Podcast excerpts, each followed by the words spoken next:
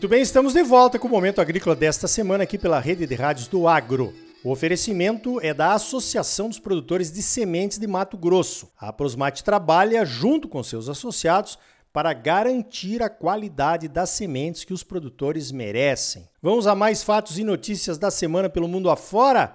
Então veja esta. Um relatório do Tribunal de Contas da França, publicado em maio, pede ao Ministério da Agricultura francês, é claro, para definir e tornar pública uma estratégia para reduzir as emissões de metano, o que vai demandar uma redução significativa no rebanho bovino de lá. A França tem um rebanho bovino de 17 milhões de cabeças, incluídos leite e corte, a metade do rebanho bovino de Mato Grosso o rebanho bovino francês já diminuiu 10% nos últimos seis anos. A França é a maior produtora de carne bovina da União Europeia e a segunda maior produtora de leite, atrás apenas da Alemanha. O relatório diz que esse rebanho todo é responsável por 11,8% de todas as emissões francesas de gases de efeito estufa. Em 2020, eram 91.123 fazendas com gado bovino ocupando 32,7% da área agrícola da França. Ainda segundo o relatório, estes produtores recebem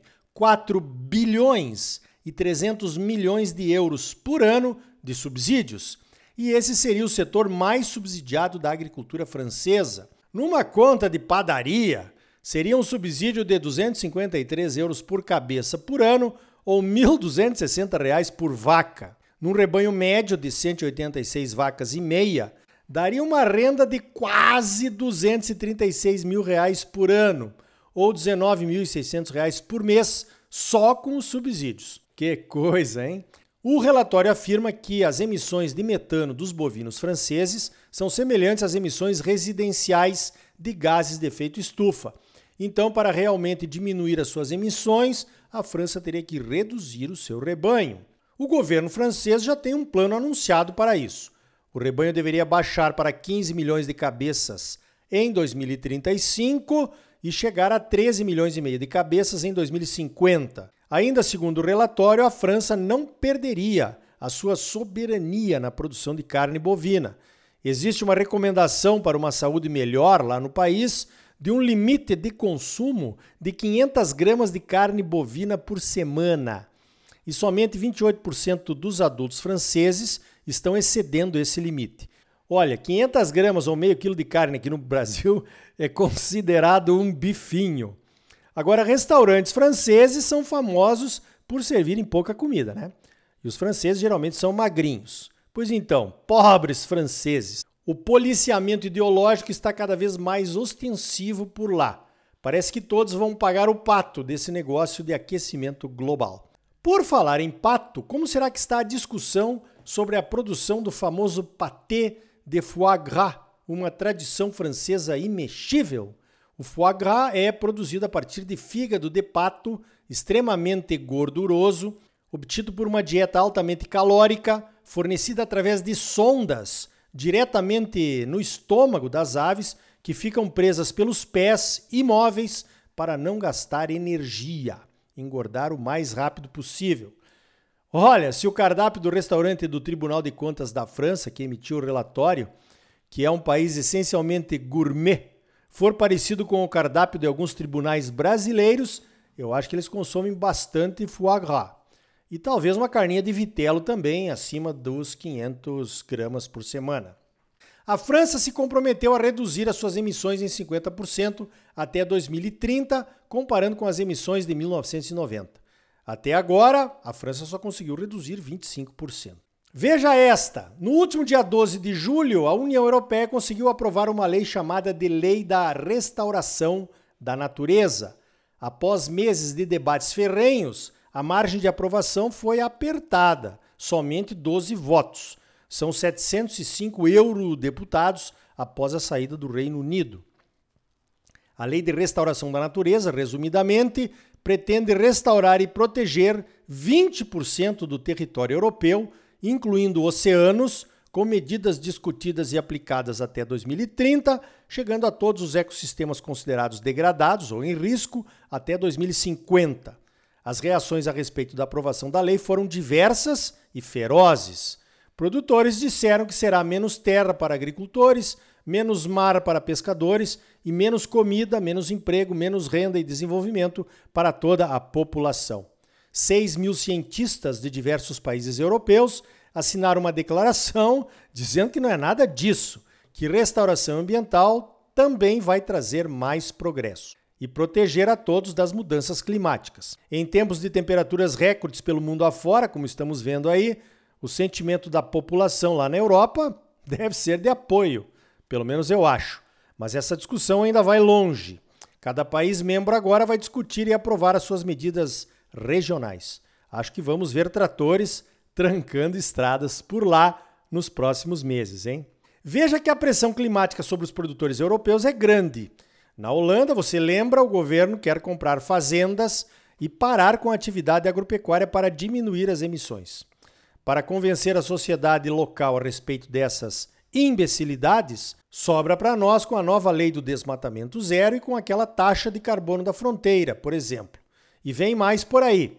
É por isso que eu acho importante que o Brasil construa a sua própria narrativa, mostrando o que temos de bom, técnicas que usamos por aqui e que já ajudam muito na proteção e na restauração da natureza.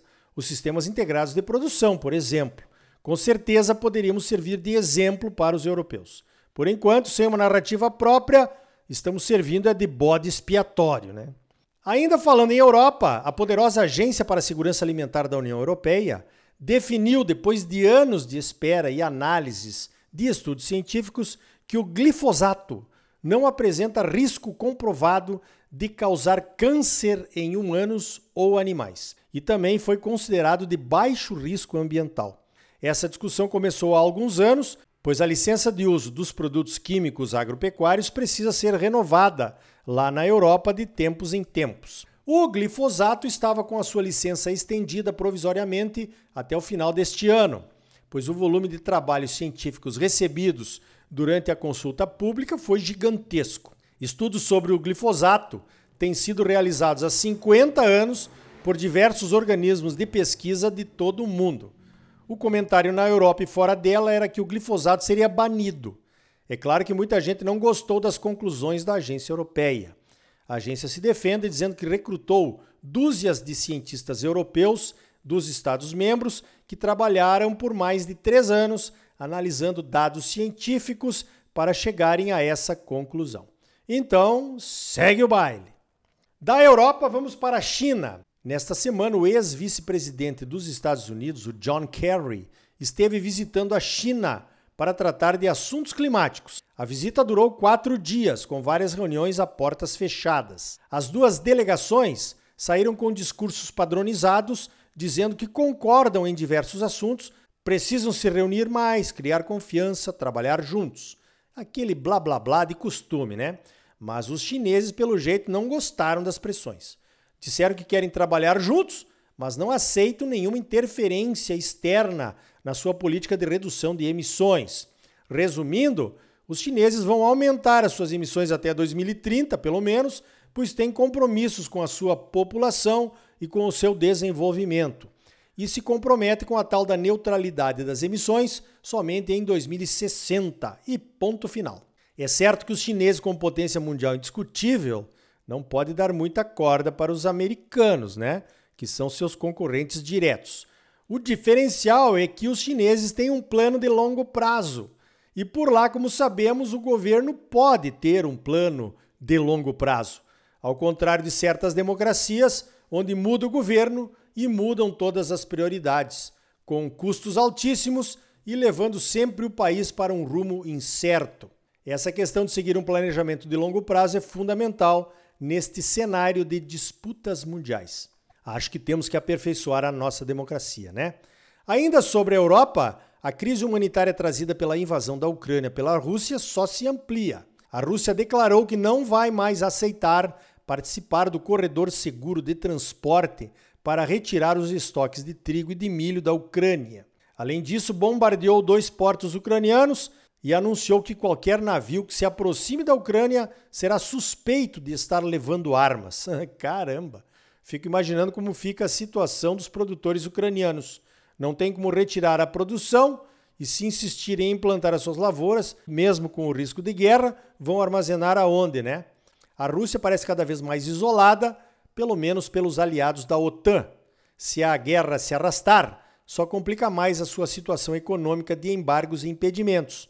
Depois vem a reconstrução, um custo trilionário, mas cheio de oportunidades para empresas que vivem disso. Adoram um conflito com intenções de aumentar o seu faturamento com as crises. A lista é grande.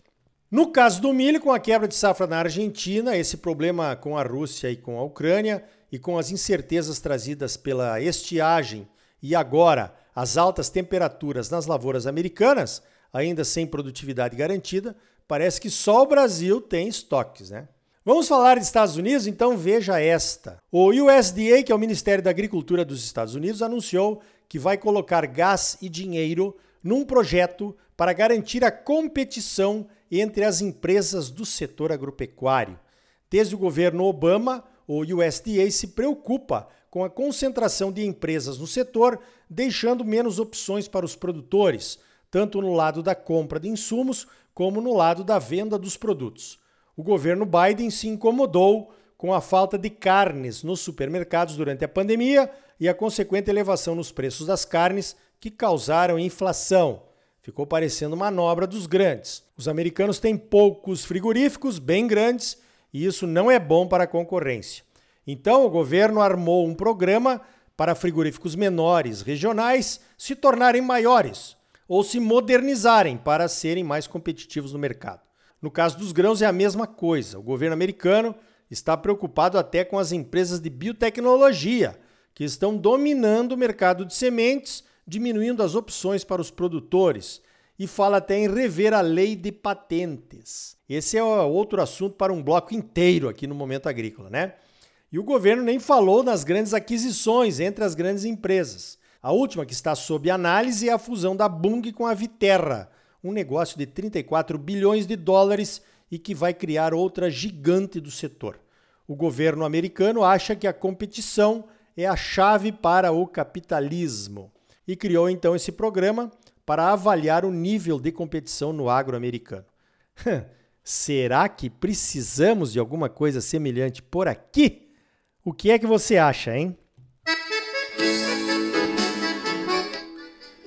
Então tá aí. No próximo bloco, o algodão brasileiro ganha o mundo com Marcelo Duarte da Abrapa. E ainda hoje, os resultados do Rally do Milho da Agroconsult. A Associação dos Produtores de Sementes de Mato Grosso, a Aprosmate, trabalha junto com seus associados para garantir a qualidade das sementes que você exige e merece. Não saia daí, voltamos já com mais momento agrícola para você.